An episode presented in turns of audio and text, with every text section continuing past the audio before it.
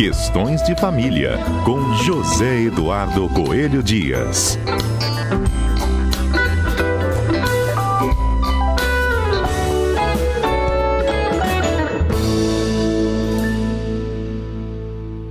No campo do direito de família, a tutela e a curatela são dois institutos que buscam gerir as vontades de pessoas menores de idade ou incapazes, de forma permanente ou temporariamente. Mas de forma prática, como é que elas funcionam? São a mesma coisa? Quem explica pra gente é o nosso comentarista José Eduardo Coelho Dias. Edu, bom dia. Bom dia, Fernanda. Bom dia aos nossos queridos ouvintes da Rádio CBN. Zedu, de fato é a mesma coisa, tutela e curatela, ou tem diferenças? Tem diferença, tem diferença e são diferenças substanciais. Na verdade, é sempre a proteção de uma pessoa incapaz que está em jogo. Mas a incapacidade não é a mesma para toda pessoa e pode variando.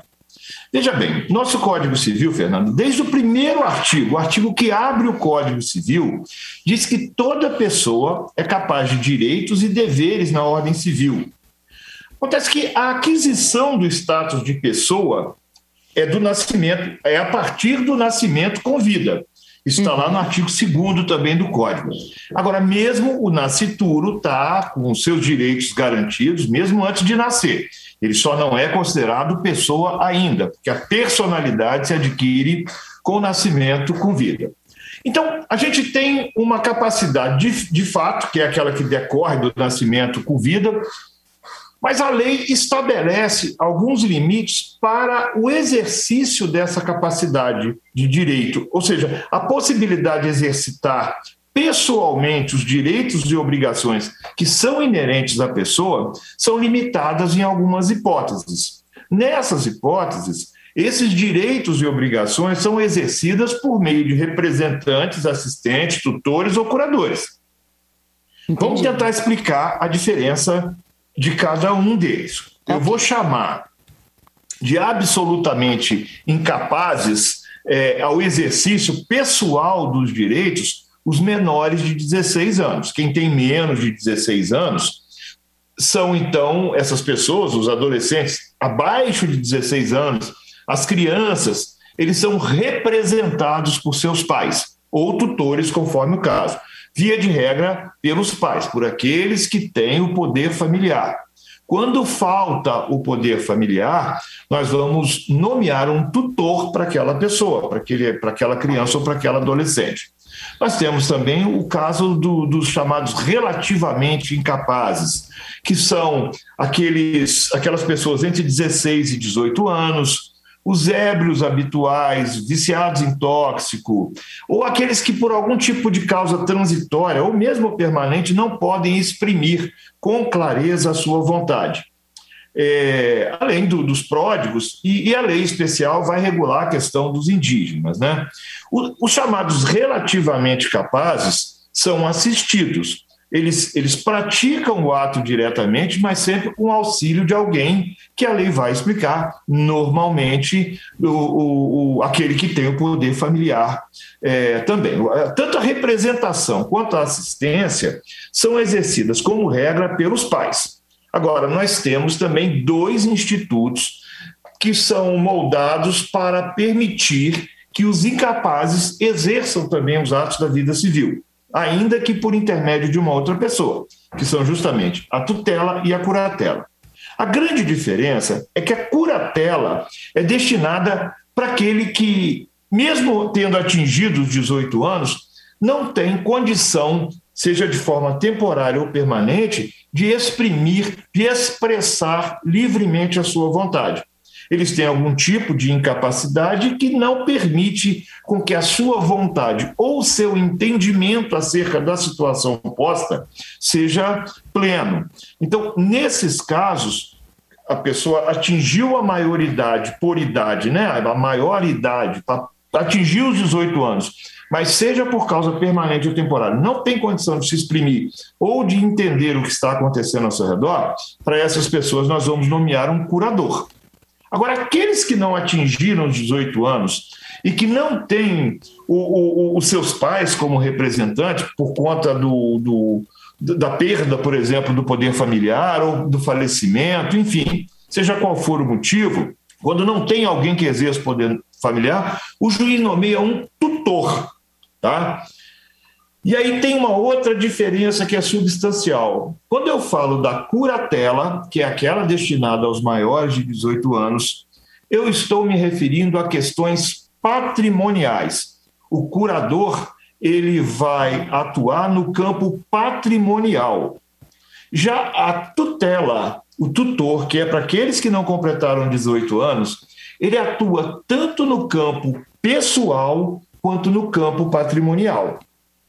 Então, é, é, a, a, o tutor ele vai de alguma forma tentar suprir a falta do poder familiar. Note bem, Fernanda, ele não exerce o poder familiar.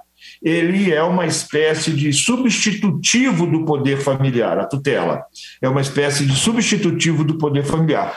E, e vai atuar tanto no campo pessoal quanto no campo patrimonial daquela criança ou adolescente. Tá dando para entender até aí, Fernanda? Sim, no caso da curatela, fica exclusivamente voltada para a administração dos bens. Para a administração dos bens. Então, é, e tem um detalhe que, que antes a gente falava da interdição, quando a pessoa é, é, acontecia algum problema, a pessoa era interditada, que significava dizer que toda a capacidade dela era comprometida.